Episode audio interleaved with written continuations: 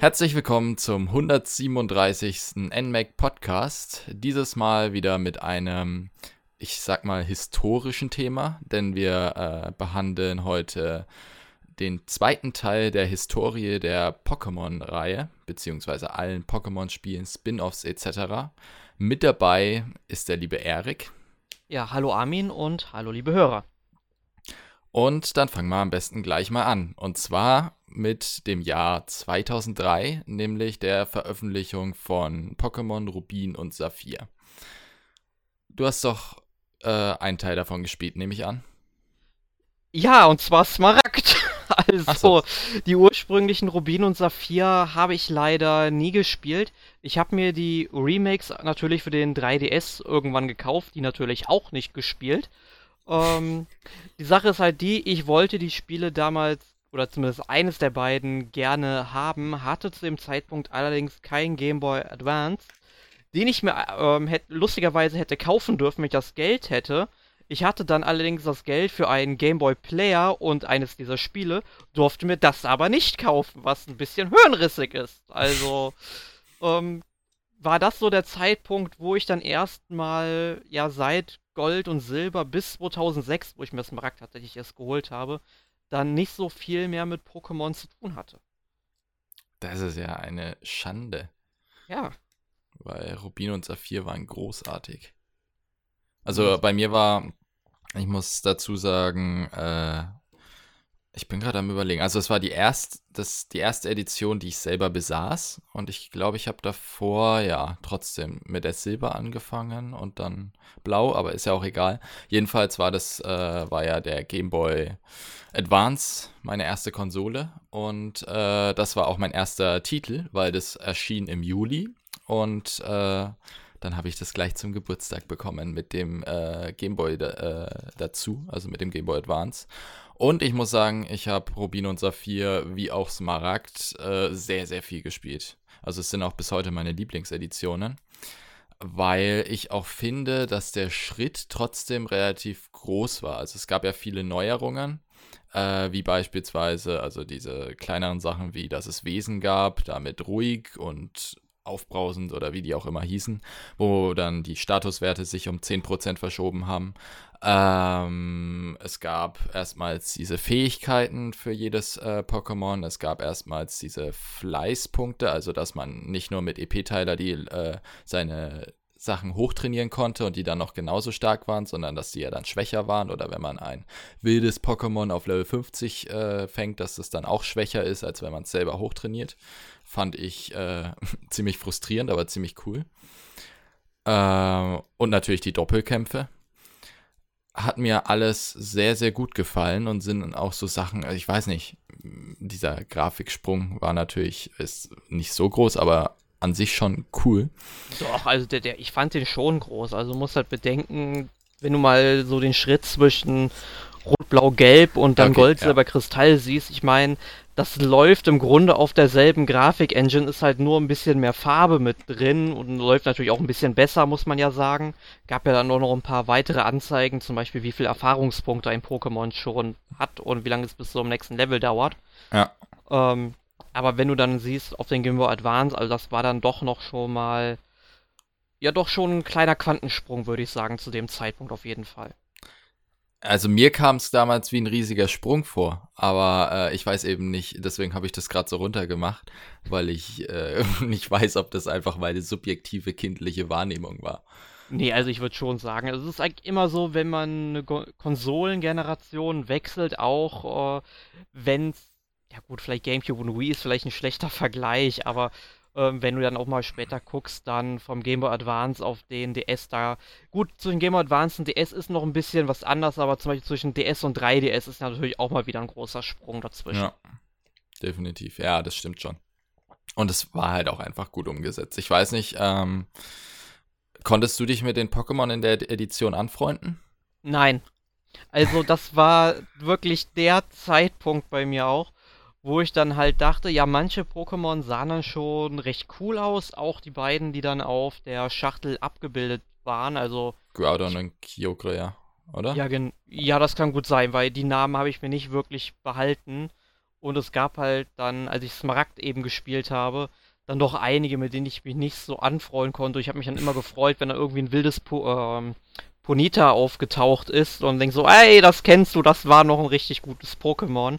Aber äh, danach wurde es ja zum Glück in der vierten Generation, zumindest meiner Meinung nach, wieder was besser, wobei ich immer noch der Meinung bin, dass die ersten 250 Pokémon dann doch, oder 251, das doch schon die besten waren, die sie je kreiert haben. Wenn man heute mal schaut, da kommt dann irgendwie so ein Pokémon, was wie eine Sandburg aussieht und ich dachte, der Müllbeutel und äh, das Eishörnchen waren schon das Nonplusultra, aber nein, man kann das noch toppen.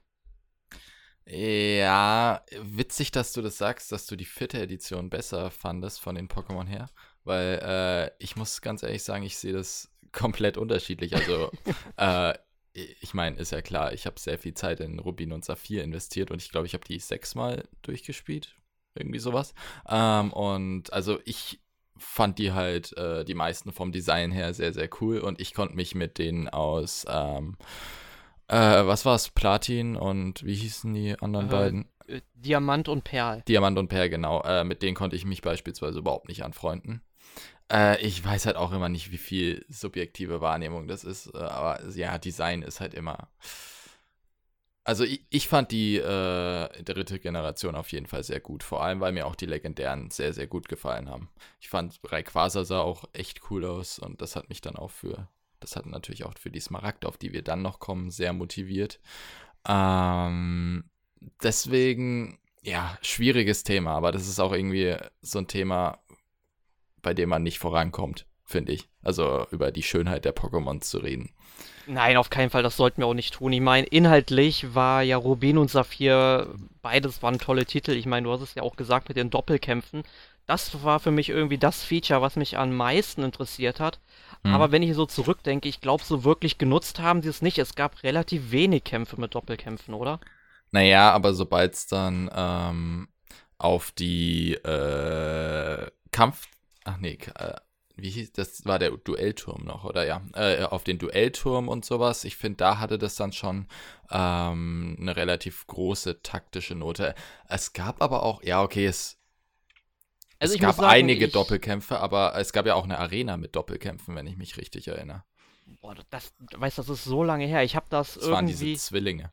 Ja, ich meine, ich muss dazu sagen, ähm, ich hatte mir das Spiel ähm, es war halt Weihnachten 2006, muss es gewesen sein ungefähr.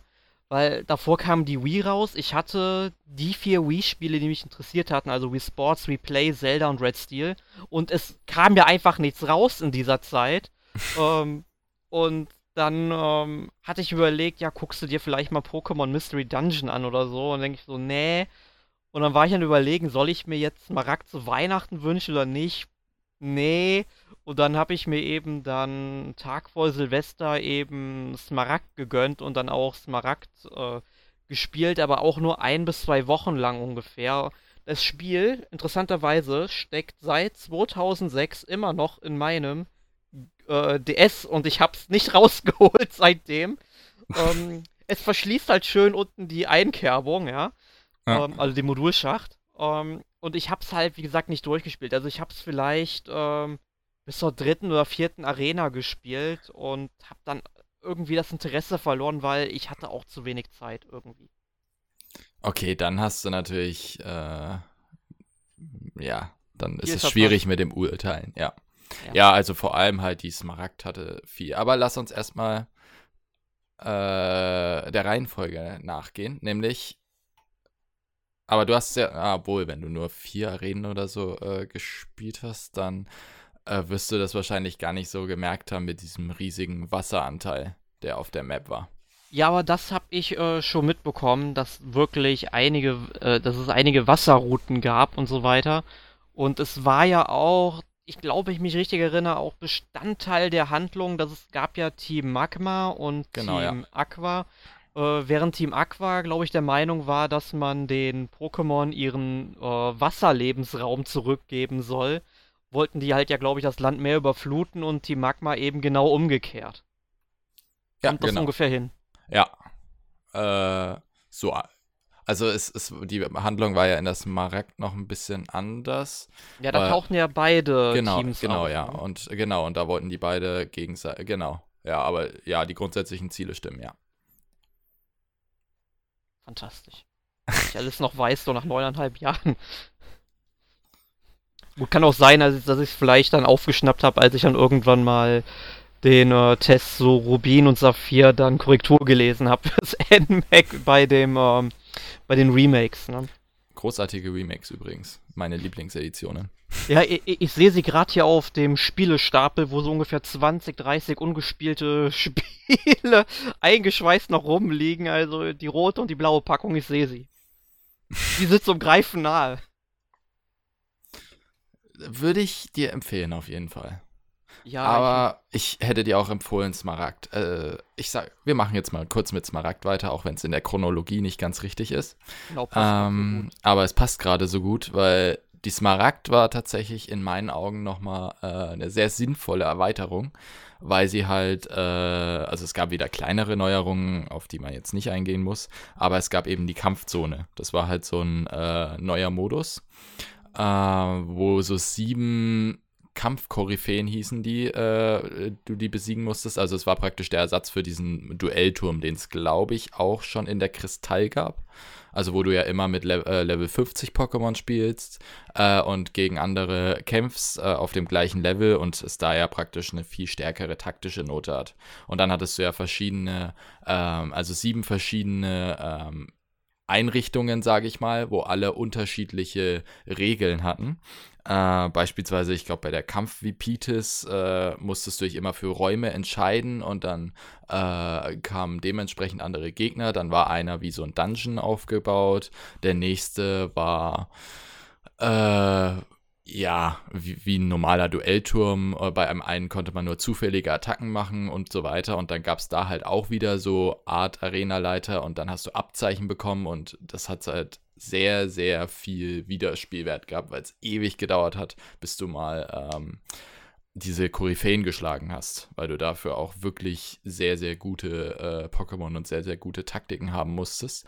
Und das war so ein, äh, eine Sache, die das schon gerechtfertigt hat, dass es eine neue Edition ist. Und das habe ich so in den anderen Teilen, in diesen Erweiterungsteilen noch nicht gesehen, muss ich ehrlich sagen. Mm. Ja, also äh, davor war es eben so eine leichte Erweiterung, sagen ich meine, Pokémon Gelb, was gab's da schon? Ich meine, Chanera stand dann neben Schwester Joy, glaube ich, und dann das Ja. äh, Team Rocket aus der Fernsehserie, also Jesse und James tauchten auf. Ja, und du hast halt die drei Starter-Pokémon, die es halt aus Rot und Blau bzw. Grün gab, ja im Verlauf der Handlung bekommen, aber das war's dann, glaube ich, auch schon. Und ja gut, und es gab irgendwie, äh, Pikachu konnte Surfer lernen. Also es waren dann halt recht kleine Neuerungen, die es dann gab. Ähm, aber ich finde halt trotzdem immer so die dritte Edition, egal jetzt bei welcher Generation, das auch war immer am interessantesten, weil es für mich irgendwie dann immer so die vollständigste Version war. Ja, das stimmt, ja. Da wurden oft dann auch einige äh, Längen ausgemerzt oder einige Makel. Aber es ist halt, ja, es kommt halt auf die Sicht an. Wenn du halt die anderen beiden davor oder einen der beiden Teile gespielt hast, dann ist es halt immer die Frage, lohnt sich das noch? Aber wenn man ähm, damit einsteigt in diese Region, ist es halt natürlich immer am besten. Von daher, die Betrachtungsweise ist wichtig.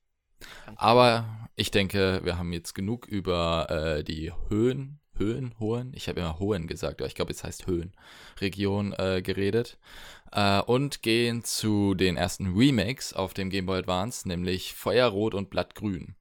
Äh, die hast du nicht gespielt, oder? Nein, da habe halt, hab ich nämlich noch die Meinung vertreten, äh, Remakes brauche ich nicht, weil ich die äh, originalen Spiele ja beide besitze. Blöder Fehler aus heutiger Sicht, weil ich hätte sie wirklich gerne mal gespielt, weil die Kanto-Region ist da eigentlich eine sehr schöne Region und da war sie halt nochmal ein bisschen, ja, sag ich mal, von ihren ähm, ja, Gameboy-Grundfesten irgendwie so ein bisschen rausgehoben und auf dem Game Boy Advance sah es halt wirklich sehr viel schöner aus. Ja, definitiv. Also und da waren halt noch Pokémon drin, die mir gefallen. Ja, das, die, die bis zu den, äh, bis zur Pokémon-Liga hätte es dir ja eh gut gefallen. Da gab es ja dann eh nur die alten. Pokémon. Aber ich finde es allgemein, äh, fand ich das eine sehr gute Edition. Also mich hat das, weiß nicht, als Kind glaube ich sogar ein bisschen gestört, dass ich dann erst nur die 151 Pokémon spielen konnte. Ähm, da fühlt man sich so eingeschränkt. Äh, aber ähm, es hat halt wirklich dann auch wieder äh, einiges an Inhalt äh, geboten, äh, an neuen Inhalt. Also es gab ja neun Eilande, äh, wie auch immer man die ausspricht, Sevi, Sevii, ach, keine Ahnung.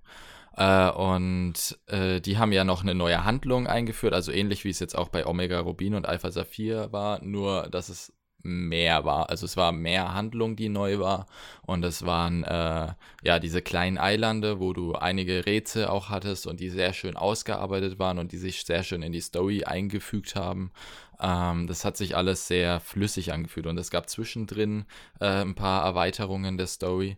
Ähm, ja, also das hat sich alles, äh, da hat man gemerkt, dass sie eben nicht nur irgendwie ein Remake machen und merken, ja, wir müssen jetzt halt irgendeinen Verkaufsgrund noch äh, reinbringen, sondern dass äh, wirklich versucht wurde, das alles in Einklang miteinander zu bringen und dann eben noch wieder, wie immer, so kleinere Neuerungen, wie dieser Kampf Kampffahnder, mit dem man dann mehrmals gegen Leute spielen konnte, also mehrmals gegen äh, äh Gegner antreten konnte was zum Trainieren natürlich nicht schlecht war.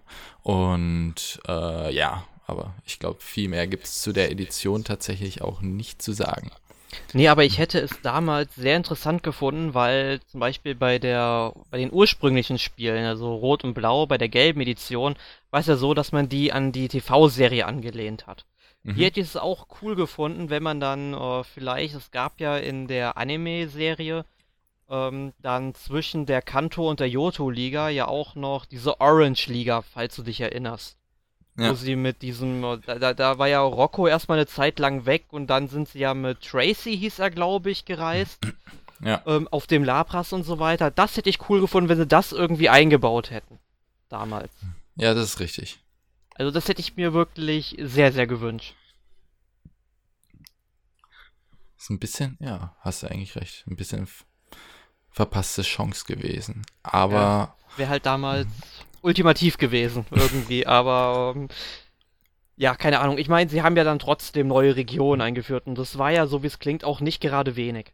Nee, auf keinen Fall. Also es kam halt alles nach, größtenteils äh, nach den, äh, nach der Pokémon-Liga dann. Ähm, ich glaube, du musstest auch eine gewisse Anzahl an Pokémon, ich glaube 60 Pokémon gefangen haben, 60 verschiedene, um das freizuschalten. Ja, aber ähm, das hat ähm. man ja eigentlich, wenn man es durchgespielt hat, denke ich. ja, sagst du.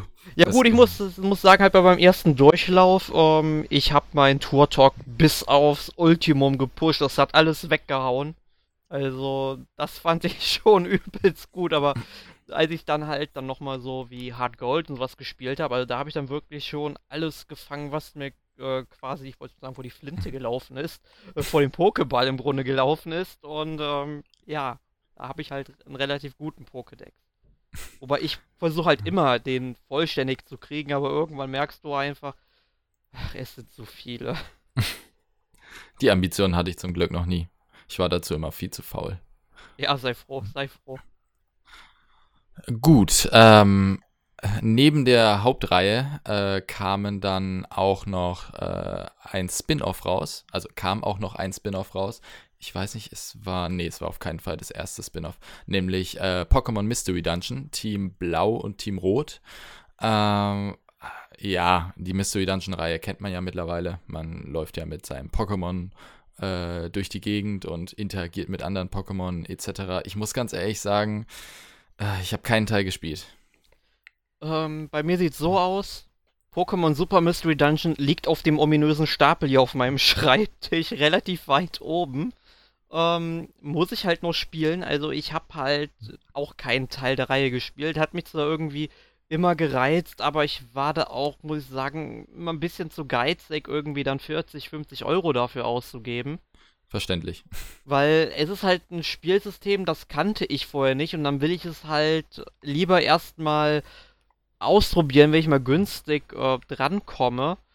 Und ja, jetzt habe hab ich mich doch mal durchgerungen, hab's mir mal besorgt, liegt hier, aber jetzt muss ich mich halt noch durchringen, das zu spielen.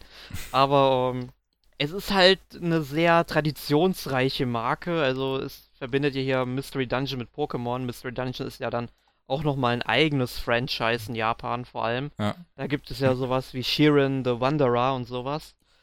Ähm, ist sicherlich äh, sehr reizvoll, aber ähm, kann ich mir aber auch gut vorstellen, dass das so eine Spielreihe wie Diablo ist. Die spiele ich zwei Stunden und dann rühre ich sie nicht mehr an, weil es halt einfach irgendwie so total stumpf ist und man immer dasselbe macht. Ähm, aber wie gesagt, muss ich halt mal ausprobieren. Aber das wäre halt, wie damals ich vorhin schon gesagt habe, auch so ein mögliches Weihnachtsgeschenk gewesen für mich. Aber ich hatte mich dann doch dagegen entschieden. Vielleicht hätte ich einfach mal Ja sagen sollen. Vielleicht könnte ich dann jetzt mehr sagen und sagen, es ist die großartigste Videospielreihe der Welt. Ähm, nein, das ist natürlich Yakuza, aber ähm, nee, ja, ja. also ich, ich kann wenig dazu sagen. Ja, ich leider, also ich habe äh, Teile angespielt und es gab ja, glaube ich, auch zu Super Mystery Dungeon eine Demo oder habe ich die auf G Gamescom gespielt? Ich weiß es gar nicht genau. Jedenfalls, ähm, ich bin mit, halt mit der Reihe irgendwie nie so klar gekommen. Also für mich war das alles ein bisschen. Ich habe den äh, Anreiz nicht gesehen, um ehrlich zu sein. Also äh, ich fand das alles ein bisschen eintönig schon nach kurzer Zeit und ja, äh, deswegen, ich will dazu auch nicht zu viele Worte verlieren, weil ich halt nicht so viel darüber urteilen kann, weil ich es einfach nicht äh, ausdauernd genug gespielt habe. Äh, deswegen gehen wir lieber zum zweiten Spin-off über für den Game Boy Advance, nämlich Pokémon Pinball. Äh, Pin, jetzt konnte ich mich nicht entscheiden, ob ich Pinball oder Pinball sage. Pinball. Ähm, für Rubin und Saphir war das äh, tatsächlich, macht ja auch Sinn, waren ja die neuen Editionen. Ähm, kennt man ja, also es gab ja vorher auf dem Game Boy mhm. schon äh, eine Pokémon Pinball, äh, einen Pokémon Pinball Pin Pinball-Ableger. Großartiges Spiel.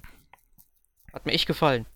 Äh, der Gameboy-Teil oder der Game Boy Advance-Teil? Der Gameboy, äh, der Gameboy. Es lief auch nur auf dem Gameboy Color, muss man dazu sagen, glaube ich, wenn ich mich richtig erinnere. Ja. Genau, also ähm, auf dem Gameboy Color fand ich es wirklich echt toll. Hab das sehr, sehr gern gespielt. War auch mal ein Weihnachtsgeschenk gewesen. Muss 2000, glaube ich, gewesen sein. Ähm, aber den Game Boy Advance Teil habe ich leider nie angerührt. Der ist, glaube ich, auf meiner Wunschliste im eShop auf der Wii U. Gibt's ich auch den, oder? Ähm... Ja, den gibt's. Ach so. Deswegen, also ich habe da richtig, ich habe jetzt eigentlich richtig Lust bekommen, das nochmal zu spielen. Sind dann wieder die Pokémon von äh, Smaragd und Rubin und Saphir drin und die mag ich ja nicht. Ach, es ist immer so ein Hin und Her. Macht mal einen Sale, Nintendo, einen vernünftigen. Wo das so 2, 3 Euro kostet. Dann kaufe ich mir das sofort. Äh, es ging da ja, man, wenn ich es, also ich habe es ja wie gesagt nicht gespielt, aber äh, man hat die da auch entwickelt, die Pokémon, wenn man reingeschossen hat etc., oder? Genau, also man ähm. musste ja, ja erst, erstmal musste man sie ja dann mit, also der Pinball, der war ja quasi ein Pokéball, da mhm. musste man sie ja irgendwie fangen und dann, wie man das halt von Flippertischen kennt, ähm, es gibt da halt eben bestimmte Schalter und Mechanismen, die aktiviert werden müssen und genauso war das im Grunde auch dann mit äh, Pokémon Pinball. Also ich, mhm. ich, ich glaube, ich brauche, ich äh, lehne mich hier nicht so weit zurück, wenn ich sage, das wird in dem Spiel wirklich so gewesen sein. Ich habe es halt nie gespielt, aber ich kann es mir halt nicht anders vorstellen. So funktionieren Flipper-Automaten eben. Ist richtig. Ja, aber äh, also ich habe nur Gutes von dem Spiel gehört, das kann ich dazu sagen, auch wenn ich es äh, nicht gespielt habe. Ich weiß auch gar nicht, äh, irgendwie hat mich Pinball, äh, die ganzen Flipper-Sachen, die haben mich einfach nie gereizt. Ja, aber jedenfalls damit haben wir alles, was auf dem Game Boy Advance erschienen ist, abgegrast und können zum äh, GameCube übergehen. Und Stimmt, beim GameCube. Da gab es nämlich auch ein paar Titel. Ja, und da fangen wir gleich mit dem besten an, nämlich Pokémon Channel. Das war oh. ein äh, Pokémon-Spiel, bei dem man Pokémon-TV-Programme schauen konnte klingt genauso spannend, wie es letzten Endes ist. Ich finde es ja witzig, äh, als ich das nachgelesen habe, dass das die gleichen Entwickler sind wie Hey You Pikachu. Ja, Dieses passt zu denen, glaube ich, irgendwie.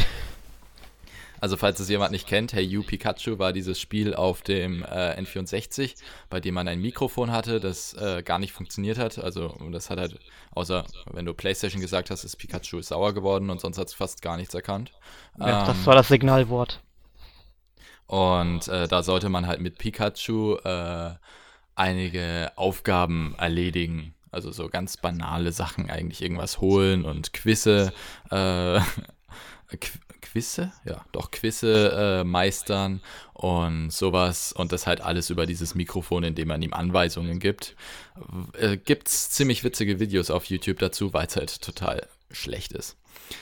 Ich ja. schaue mal ein, in Anführungszeichen, Let's Play dazu an.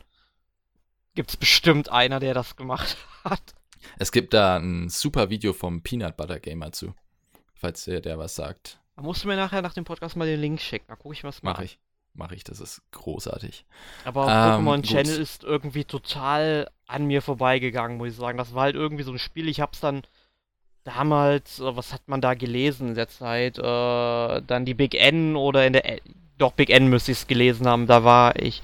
Obwohl ich war, glaube ich, auch Endzone-Leser in der Zeit. Also in einem dieser beiden Magazine habe ich dann was drüber gelesen und es klang halt so spannend, dass ich mir das Spiel nicht gekauft habe. Ich glaube, oh, da wäre mein Blutzucker so, so hoch gegangen. Und wer mich kennt, der weiß, mein Blutzucker äh, schnellt sehr gerne mal in die Höhe, wo ich ausrasten kann.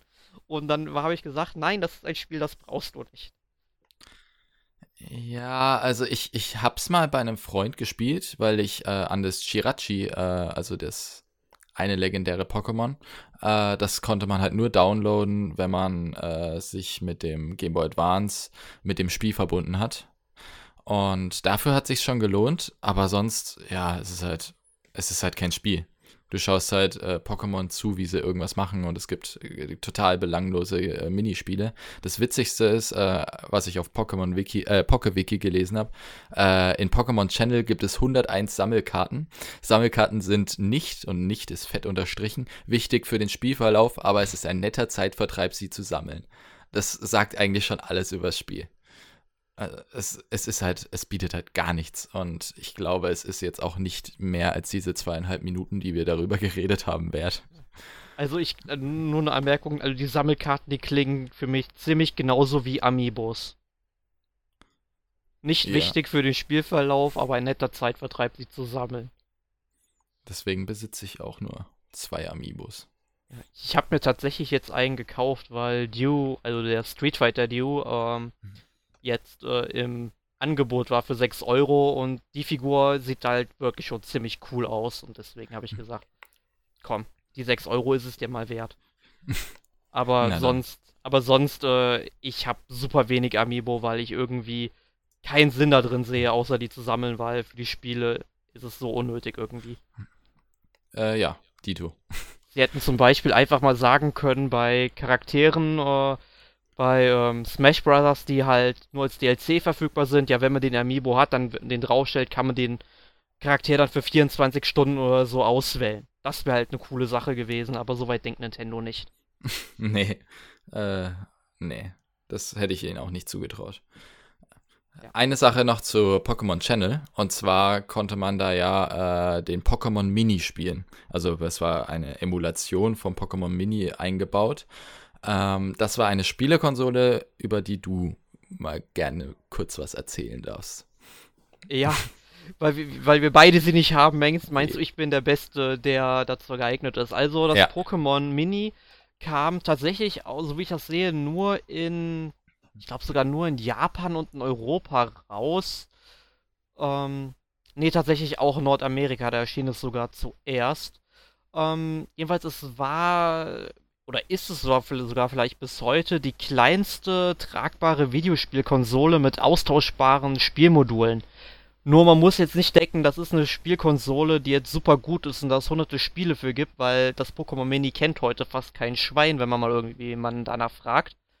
Ähm, also es gab halt vielleicht äh, ein Dutzend Spiele dafür, also zum Beispiel Pokémon Party Mini, Pinball Mini, Puzzle Collection, Zanycard, Tetris, Puzzle Collection Volume 2, Race Mini, Pichu Brothers Mini, Togepi no Daiboken und Pokémon Soda Teyasan Mini. Das waren dann irgendwelche kleinen äh, Geschicklichkeitsspiele oder eine Tamagotchi-Simulation, Flipperspiel, Tetris, Kartenspiele. Einfach so kleine Sachen, die man eben unterwegs spielt. Also die Konsole hat auch nur ein Steuerkreuz und ja, ich glaube zwei oder drei Knöpfe, wenn ich mich da richtig erinnere.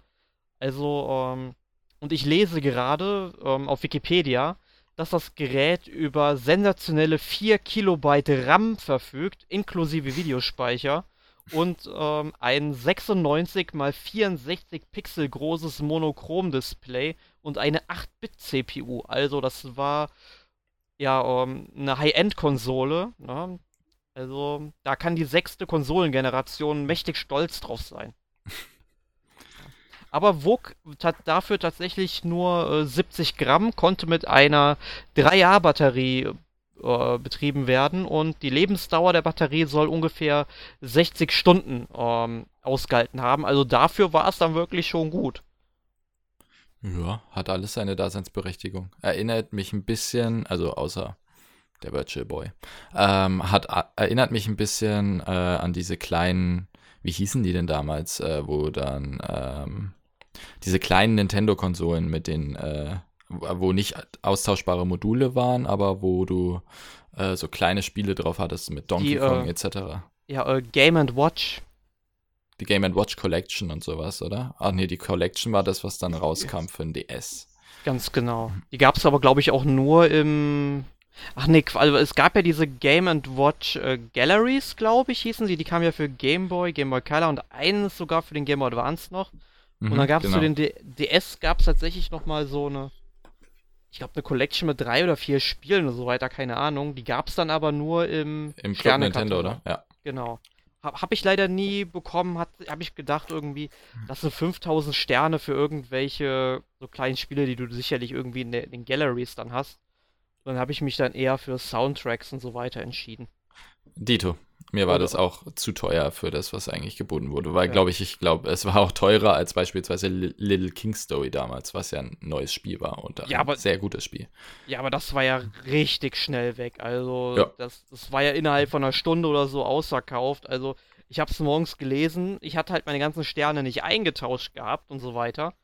Weil, ähm, die verfallen ja nach, oder verfielen ja da nach zwei Jahren da habe ich gesagt, ähm, gut, da gab es halt zu dem Zeitpunkt, glaube ich, noch kein ähm, ähm, Einlösedatum, bis wo man es eingelöst haben muss. Das ist halt so draußen lasse und es dann halt erst eingebe, wenn ich es brauche. Und dann habe ich mir eben später dann eben lieber noch zwei Super Nintendo Controller oder zum Beispiel die Zelda-Statue gegönnt. Ich bin sogar einer der Glücklichen, der die besitzt. Die war doch sauteuer. 15.000 Sterne. Heftig. Ach, krass. Ja, so viel zum Club Nintendo. Ja. Ähm, ich würde vorschlagen, wir kommen mal wieder auf Pokémon zurück. Sehr gut. Denn äh, wir haben noch äh, zwei interessante Spiele tatsächlich im Petto, von denen wir beide sogar eins gespielt haben. Pokémon Colosseum erschien im Mai 2004 und war tatsächlich das erste Rollenspiel, ja, also ein, das erste richtige Rollenspiel von äh, Nintendo, äh, aus dem Pokémon-Universum, das auf einer Heimkonsole tatsächlich erschien. Es wurde nicht von Game Freak entwickelt, weil die haben ja gesagt, die wollen sowas nicht machen. Äh, und es war auch jetzt vom Umfang her nicht so groß wie ein wirkliche, äh, wie ein wirkliches Pokémon-Rollenspiel. Aber ähm, ich finde äh, ein durchaus guter Titel, auch wenn ich ihn nicht ganz gespielt habe. Äh, was sagst denn du dazu? Wie sind deine Erinnerungen? Ja, also ich habe es mir, glaube ich, ein Jahr später gegönnt, wo es dann für 20 Euro im Saturn rumlag. Ich meine, das hat sich allein deswegen schon gelohnt, weil beim Spiel ja auch eine Memory Card beilag. also, meine ich doch, oder? Ja. Genau, also ich glaube, Pokémon Colosseum und Animal Crossing waren dann tatsächlich die einzigen Gamecube-Spiele, wo dann auch noch eine Memory Card beilag. Interessanterweise, Animal Crossing habe ich ähm, 2005 für einen Zehner im Saturn bekommen, also da war das Spiel günstiger, als ob ich eine Memory Card alleine kaufe, ja. Ähm, nee, das lag halt dabei. Ich hab's dann auch gespielt, aber nicht wirklich lange. Ich fand das System halt interessant mit diesen ganzen Krypto-Pokémon, die man fangen musste. Es war halt so, äh, normalerweise kann man ja von anderen Trainern keine Pokémon stehlen. Das hat, glaube ich, jeder mal in irgendeiner Pokémon-Edition probiert, einfach mal einen Pokéball geworfen, komm, gib zu. Hast du auch mal gemacht, oder? Ja, selbstverständlich. Ich habe ja. sogar einen Meisterball, glaube ich, mal versucht, hat nicht funktioniert. Ja, das Oh, oh, da war's, da war aber jemand. Ja, aber ich habe nicht mutig. gespeichert, so blöd bin ich auch wieder nicht. Ja, ja, gut, das hätte ich jetzt auch nicht zugetraut. Ähm, Nee, jedenfalls. Das musste, genau, das musste man eben im Grunde in Pokémon Colosseum machen, denn es gab halt Pokémon, die von, ja, ich glaube, ihr Herz war dann irgendwie dunkel beseelt oder so weiter. Ja. Und man musste sie dann halt diesen, ja, in Anführungszeichen bösen Trainern dann irgendwie stehlen und dann musste man, glaube ich, oft genug mit dem Pokémon kämpfen, um es von diesem bösen Herz zu befreien, irgendwie so eine Verbindung aufbauen. Kann das sein? Ähm, ja, das kommt ziemlich genau hin, wenn ich das richtig in Erinnerung habe. Genau, und man fing halt ähm, coolerweise mit den Pokémon Psyana und Nachtara an, was ja zwei meiner Lieblings-Pokémon sind, weil sie aus der tollen zweiten Generation stammen, wo ich die Pokémon noch alle toll fand. Und ja, das fand ich halt mal ein interessantes System mit denen eben anzufangen und nicht mit so einem ähm, ja, Standard ähm, Feuer, Wasser oder Pflanze. Und ich muss aber auch dazu sagen, ich habe das Spiel nicht wirklich lang gespielt. Ich war damals zu dem Zeitpunkt, glaube ich, nicht wirklich für dieses äh, Kryptosystem da bereit. Allerdings war es dann, glaube ich, die einzige Möglichkeit, dass man ein Ho-Oh über das Game Boy Advance GameCube Link-Kabel auf eine der Gener äh, dritte Generation Spiele übertragen konnte. Ja. Oder ja, doch. Ich bin gerade am überlegen. Es gab immer Gerüchte, dass es Systeme gibt, aber ich glaube, das war alles Müll. Ja, das ist bestimmt genauso Müll wie mit dem Lieferwagen bei der MSN. Darunter ist Mew. Das kannte ich noch gar nicht. Ja, nee, weil es gibt halt das, ähm, was heißt das Gerücht, oder es gibt halt quasi diese Anleitung, dass man irgendwie, wenn man ja die MSN dann verlässt, nachdem man dort alles abgeschlossen hat, dann fährt die ja weg. Ja. Nur, äh, wenn du halt bei dem Kapitän warst und zurückgehst, dann kommt ja erst einmal Gary Eich und will dir den Hintern versohlen.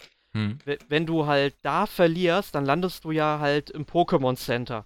Mhm. Und dann brauchst du das Schiff ja gar nicht mehr betreten. Und dann kannst du ja immer noch in dem Hafen äh, den Lieferwagen mit Stärke verschieben später. Und darunter sollte dann irgendwie Mew sich befinden, aber ähm, totaler Humbug. Ja, natürlich ist es Humbug. Wäre aber, aber lustig gewesen, wenn sie es cool. wirklich so gemacht hätten. Ja, ist richtig. Äh, gut.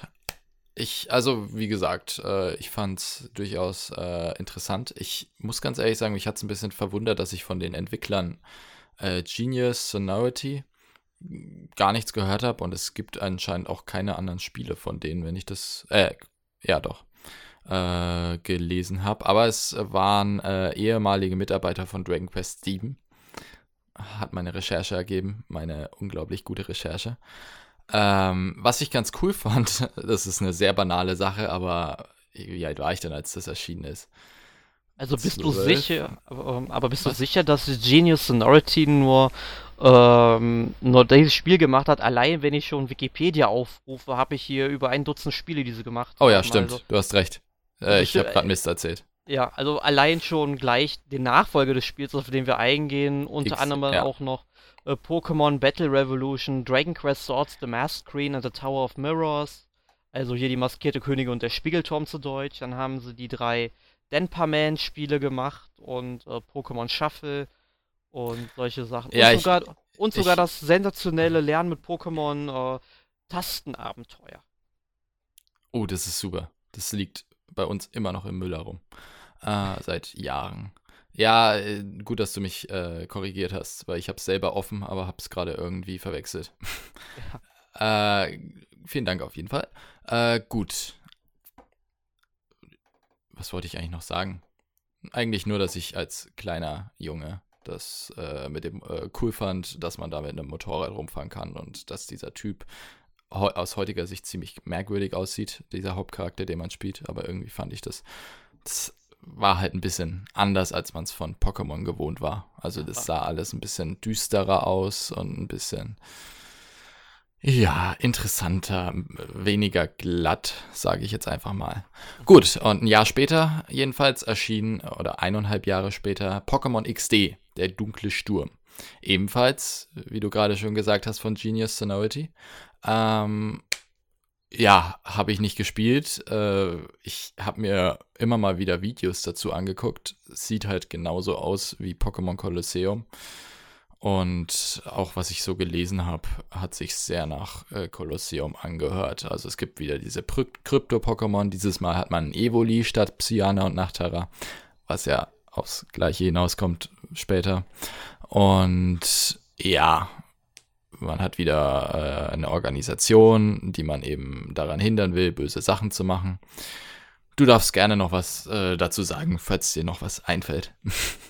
Ja, also gespielt habe ich es damals leider nicht. Also ich weiß auch gar nicht mehr, warum ich es mir nicht gekauft habe. Weil eigen, eigentlich, ähm, ich fand ja Kolosseum, auch wenn ich es maximal drei, vier Stunden gespielt habe, nicht schlecht. Und Pokémon XD ist sicher ja auch ein tolles Spiel. Nur ich glaube, entweder habe ich dann gesagt, äh, ich habe dieses Kryptosystem da nicht gemocht und wollte es dann äh, nicht spielen. Oder vermutlich, ich habe mir ja im Dezember 2005 meinen damaligen PC aufgerüstet und brauchte das Geld für, deshalb für den. Ähm, aber wenn man es heute irgendwie dann mal kaufen möchte, also man zahlt sich dumm und dämlich, also ich glaube bei eBay kommt man nicht unter 40, 50 Euro weg, wenn du das Spiel haben willst. Ähm, ist also wirklich eines der ja seltenen Gamecube-Spiele im Grunde. Ja. Ähm, was heißt seltene Gamecube-Spiele, aber eines dieser seltensten, die ist halt wenig produziert worden, vermutlich. Ähm, und was mir aber noch einfällt, ähm, das Haupt-Pokémon war Lugia, genau halt wie vorher gab es ja auch äh, Ho-Oh gab es ja eben in Pokémon Colosseum und hier kann man eben Lugia bekommen. Und es war dann, soweit ich auch weiß, die einzige Möglichkeit, äh, über dieses Link-Kabel, was ich ja schon erwähnt hatte, Lugia auf eine der Game Boy Advance Editionen zu übertragen. Ich glaube, ja. anders konnte man es gar nicht bekommen, weil zwischen zweiter und dritter Generation ähm, hat Nintendo ja wirklich einen klaren Schnitt gemacht und gesagt, hier kann man eben nicht per Zeitreise oder was auch immer dann, oder Zeitkapsel, wie es hieß, die Pokémon übertragen. Das war technisch einfach nicht möglich.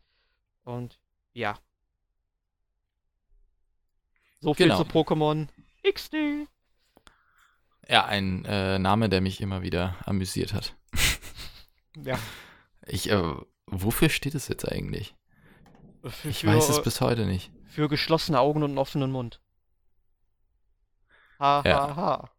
Ähm, Dankeschön. Okay, dann damit schließen mit diesen, äh, nee, ich, ich finde auch nichts, äh, mit diesen sehr weisen Worten des Chefredakteurs beenden wir zumindest den Teil dieses Podcasts, in dem es um Pokémon geht. Ja, aber sag doch noch schnell, welches dein Lieblingsspiel von den vorgestellten war. Smaragd. Sehr gut. Ja, ich würde halt tatsächlich auch Smaragd oder Kolosseum sagen, weil, wie gesagt, die anderen habe ich nicht gespielt. Will ich aber teilweise echt noch nachholen. Zumindest XD will ich noch mal, möchte ich überhaupt mal spielen und Kolosseum möchte ich auch mal durchspielen irgendwann. Also, das interessiert mich schon. Ich besitze halt keinen Gamecube. Das ist ein bisschen scheiße. Ich habe mir den damals ausgeliehen bei einem Kumpel. Was ähm, ist mit deiner Wii? Da ist die, ähm, das äh, Lesegerät äh, kaputt. Schöne Scheiße. Ja, ich spiele alle Wii-Spiele auch nur auf der Wii U deswegen. Aber das ist eine andere Geschichte, weil da, wenn ich da aushole, das ist eine sehr traurige Geschichte. Mhm. Ah, das lasse ich lieber, weil ich Wir will den Zuschauern ja. die Tränen ersparen. Ja, die Zuschauer, die, die hören den Podcast, die gucken sich die Audiovisualisierung auf ihrem äh, ähm, PC Zu an. Zuhörer, Entschuldigung, ich, ich bin YouTuber, ich kenne nur Zuschauer. ähm, oder Leser. Ja. Gut, dann, bevor ich weiter Mist rede, frage ich dich, Erik, was hast du denn letzte Woche so gespielt? Was habe ich letzte Woche gespielt? Ich habe gespielt AOT Wings of Freedom auf der PlayStation 4. Und AOT, das steht für Attack on Titan. Also ah. sprich, das basiert dann auf dem Shingeki no Kyojin ähm, Anime, also wirklich auf dem Anime, nicht auf dem Manga. Im Spiel wird dann die erste Staffel nacherzählt. Ich muss dazu sagen, ich habe weder den Manga gelesen noch den Anime geschaut, weil der Anime wurde ja mal vor zwei Jahren angekündigt, dass der nach Deutschland kommt. Und jetzt im Oktober soll es dann tatsächlich soweit sein. Ich bin schon sehr gespannt. Kommt dann natürlich wieder in vier Volumes, wo man sich dumm und dämlich zahlen muss bei den Anime-Preisen, aber ja. Ähm, jedenfalls habe ich dann schon mal die Geschichte von dem Spiel, äh, von dem Anime erfahren. Ist auch ziemlich gut gemacht, kann man auch spielen, wenn man eben die Handlung nicht kennt. Das wird einem viel erklärt, nur zum Ende der Handlung. Man hat so viele offene Fragen, weil einfach vieles nicht erklärt wird oder erzählt wird. Und das kann halt tatsächlich auch im Anime der Fall sein, weil da soll ja auch noch irgendwann noch eine zweite Staffel kommen. Wohlgemerkt, ich glaube, der Anime ist jetzt schon drei Jahre alt in Japan oder so, oder vielleicht sogar schon vier. Bin ich mal gespannt, wann die kommen wird. Und ja, was macht man? Man äh, hangelt sich mit Ankern, die, also man muss Anker gegen Häuserwände schießen oder gegen äh, Wände, Bergmassive und so weiter. Und hangelt sich dann quasi wie Tarzan durch die Welt und muss dann halt wirklich Gas geben. Also hat man so App ähm, Apparaturen quasi an seinen Seiten, wo dann eben Gas drin gelagert ist. Dann bekommt man dann einen Geschwindigkeitsschub und da sind dann auch die Klingen drin, die man verwendet. Die nutzen ja auch ab. Und man muss dann eben ja Gliedmaßen von den Titanen abschneiden, sprich Arme und Beine. Und der ähm, Autor vom Manga, also der Erfinder von Attack on Titan, der hat wohl ein bisschen zu viel Highlander gesehen, denn die Titanen sind nämlich erst tot, wenn man den Kopf von den Schultern trennt. Und ja, aber man sammelt halt währenddessen super viele Materialien, kann die dann im Lager in neue Waffen investieren und so weiter. Es macht schon Spaß, man muss dazu sagen, es kommt eben von Omega Force, man kennt die ja, ist halt eine Abteilung von Koei Tecmo, die Samurai Warriors, Dynasty Warriors und so weiter machen, Hyrule Warriors. Und ähm, entsprechend stumpf ist natürlich dann auch das Gameplay, aber es macht halt Spaß. Ich kann es nicht anders erklären. Hast du Humanity in Chains gespielt? Äh, nee, leider nicht. Aber das ja. soll irgendwie nicht so gut sein, habe ich gehört. Äh, weiß ich nicht. Ich bin in dem ganzen Universum ja nicht drin. Ich habe nur mal äh, gehört, dass dieser Teil existiert. Ja, es ist ja ein 3DS-Spiel, der hier genau. dann ja dann, ich glaube, nur als Download tatsächlich rausgekommen ist. Ähm, haben wir damals halt leider nicht als Testmuster bekommen. Es hätte sicherlich einer von uns im Team getestet. Ähm, ja, aber da, ansonsten habe ich, glaube ich, gar nicht mehr so viel gespielt. Doch, ich habe noch ähm, Romans of the Three Kingdoms gespielt, also den 13. Teil sogar. Äh, ist halt auch ein ähm, Koei Tecmo-Spiel. Ähm, ich weiß nicht, kennst du Nobunagas Ambition? Nö.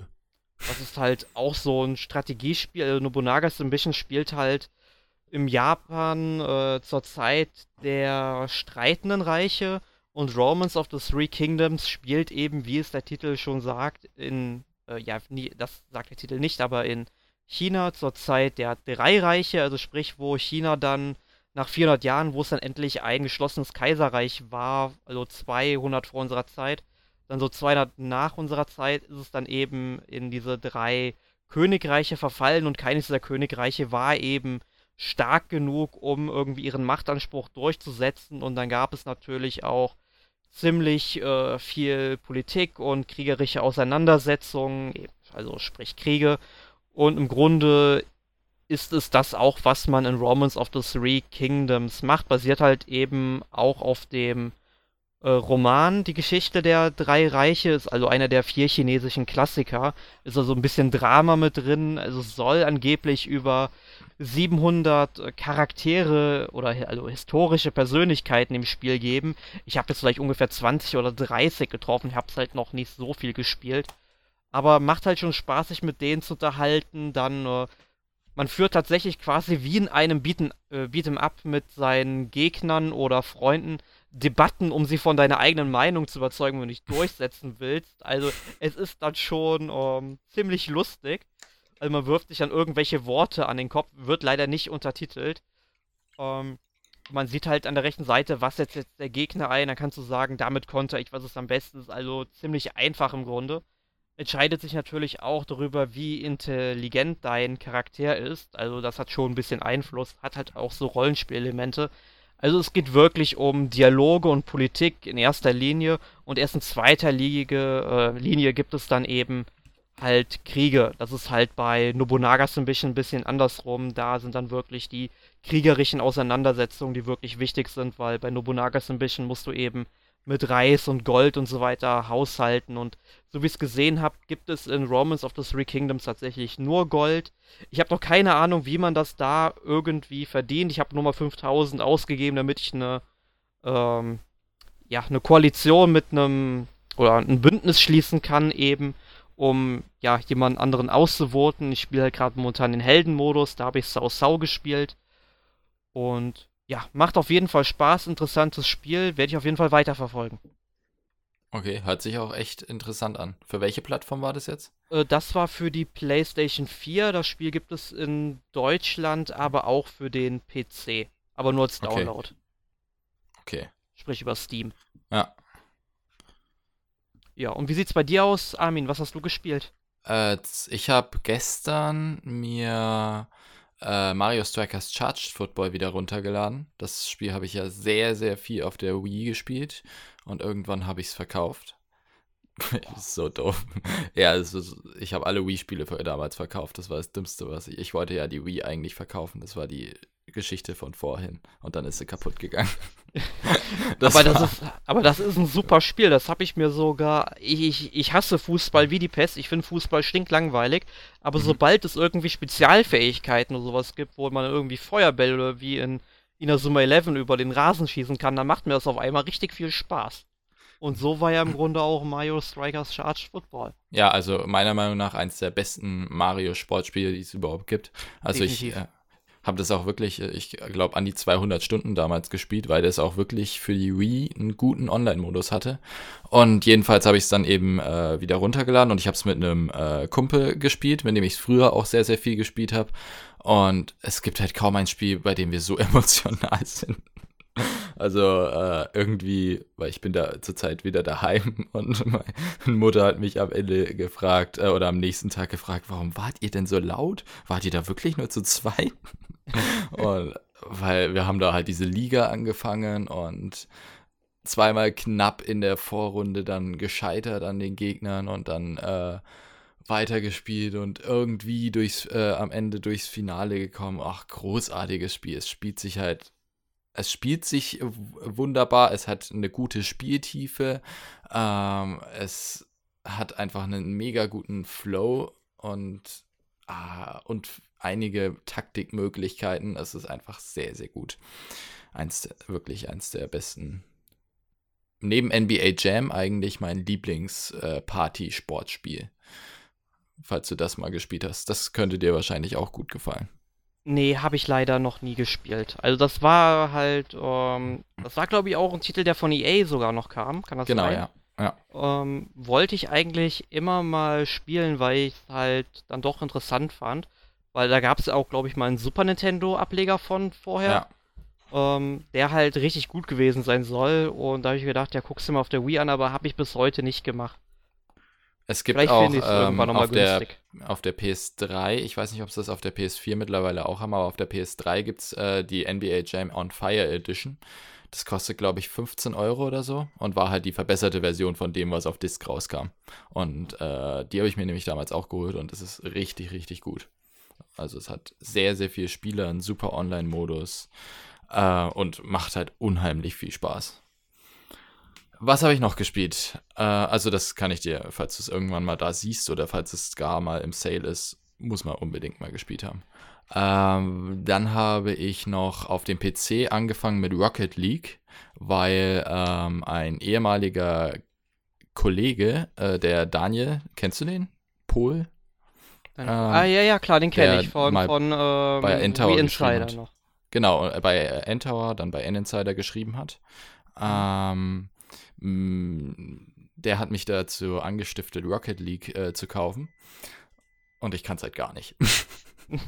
also ich habe es irgendwie dann letztens mal mit einem, äh, also jetzt mal angefangen und dann habe ich eigentlich gedacht, ja, klappt doch ganz gut. Dann habe ich es mit einem Kumpel gespielt, der halt so 600 Stunden drin ist und das findet ja ganz woanders statt. Die, die sind ja da in der Luft und ich wusste nicht mal, wie man gescheit in die Luft kommt und so. Und da war ich total frustriert. Ähm, ja, was habe ich noch? Ich habe diese Woche eigentlich relativ viel, äh, zumindest mal angespielt. Ich habe mal mit DMC, Devil May Cry, angefangen.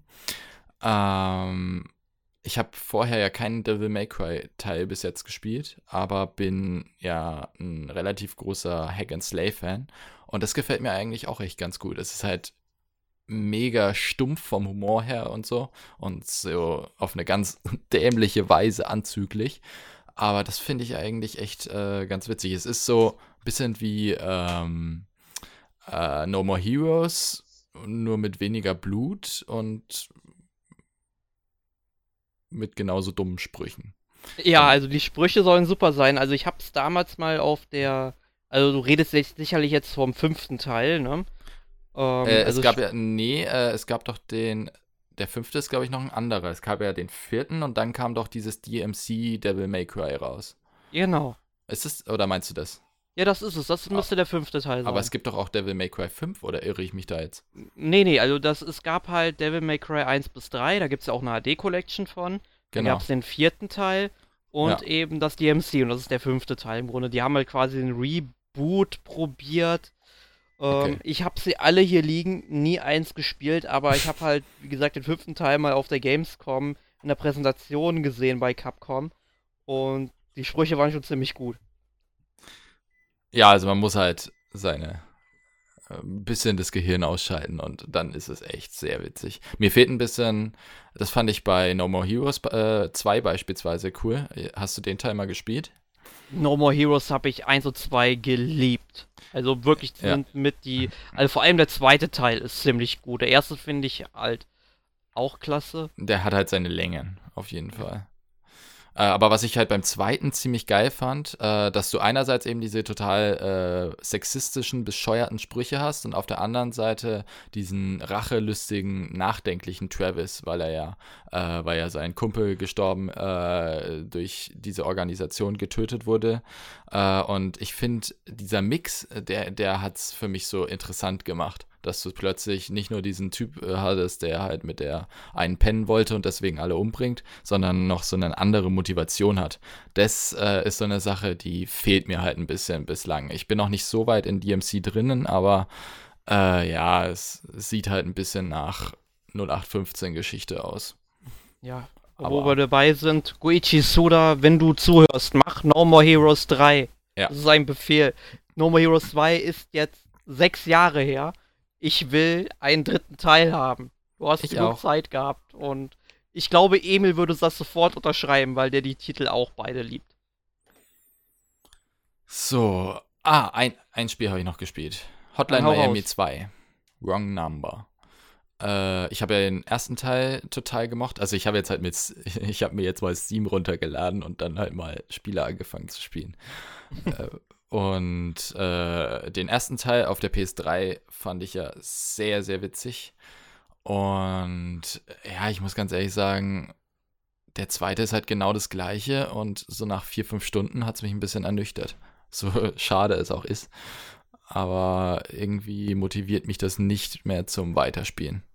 Also, falls jemand es nicht kennt, das ist so wie ein, keine Ahnung, 2D-Action-Spiel, das aus der Top-Down-Perspektive ist, mhm. in der man halt Leute ähm, ausnocken muss, beziehungsweise man hat immer einen Raum und dann äh, muss man den praktisch stürmen und alle Leute in dem Raum killen. Äh, und dann kommt man halt zum nächsten Raum und äh, muss, meistens kommt dann oben ein Bossgegner oder man findet irgendeinen Gegenstand. Und es hat halt eine Geschichte, der man sehr, sehr schwer folgen kann, weil es ständig, also es ist so ein psychedelischer äh, Trip in Miami und äh, es sind sehr viele Charaktere jetzt auch im zweiten Teil im Gegensatz zum ersten, was das Ganze noch schwieriger zum Folgen macht. Ähm, es hat natürlich immer noch diese, diese ganz, ganz coole Stimmung äh, mit diesem, ja, psychedelischen Miami äh, und diesen abgedrehten Charakteren und äh, diese Tiefe mit Masken, also du äh, wählst vorher ja immer eine Maske auf, äh, mit der du dann unterschiedliche Fähigkeiten hast. Beispielsweise bei der einen Maske wirst du von Hunden nicht gebissen und solche Sachen. Äh, und äh, das ist alles weiterhin sehr cool und der Soundtrack ist natürlich wieder Bombe. Aber so richtig abgeholt wie der erste Teil hat es mich halt nicht, weil es halt wirklich nichts wirklich neu macht. Ja, das habe ich auch gelesen. Also ich habe ja beide Spiele mir irgendwann mal im Steam Sale gekauft. Mhm. Man kennt das ja mit Steam-Spielen, die kauft man, die spielt man nicht und das ist genau meine Erfahrung mit dem Spiel. Deswegen fange ich nie mit dem Sale an. Ich glaube, wenn ich, äh, wenn ich den ersten Sale sehe, dann deinstalliere ich Steam, bis ich es wieder nach dem Sale installiere. Ja, das, das Schlimme ist, es gibt ja dann auch Seiten wie Humble Bundle und Bundle Stars, da findest du halt auch andauernd super Angebote. Und sobald ein Spiel irgendwie von 10 Euro auf 1 Euro runter ist, ich guck's mir kurz an, interessiert's mich irgendwie, sieht's nett aus, gekauft. Ja, das ist das Problem, aber man spielt es halt nie. Ja, ich, ich, ganz ehrlich, die, äh, meine Lebenszeit und meine restliche Lebenszeit auf diesem Planeten ist kürzer als die ganzen Spiele, die ich auf Steam habe. Ich alle durchspielen wollen würde. Das ist halt schon echt bitter. Ja. Okay. Ich ja. denke mal, für diese Woche wären wir dann noch durch. Genau. Also, ich bedanke mich bei dir für das schöne Gespräch. Ja, immer wieder gerne. Halb Pokémon und mal wieder halb letzte Woche gespielt. und verabschiede mich dann auch bei den Zuschauern und bedanke Zuhörern und bedanke mich, äh, falls ihr bis hierhin durchgehalten habt. Und nächste Woche gibt's Minecraft mit genau. Erik, ganz sicher ohne mich, und mit Sebastian und Mario. Ganz genau. Und falls sich jetzt jemand wundert, weil das ja eigentlich der Minecraft-Podcast schon gewesen sein sollte, ähm, ja, wir sind nicht zustande gekommen, heute eine Podcast-Gruppe dafür zu bilden. Deswegen haben wir das Thema von nächster Woche, sprich Pokémon, auf heute vorgezogen und Minecraft kommt dann aber definitiv, ich hoffe zumindest nächste Woche. Ist ja auch ein unfassbar wichtiges Thema. Nur gut, äh, bevor ich mich hier weiter unbeliebt mache, verabschiede ich mich. Jo. Ciao. Tschüss.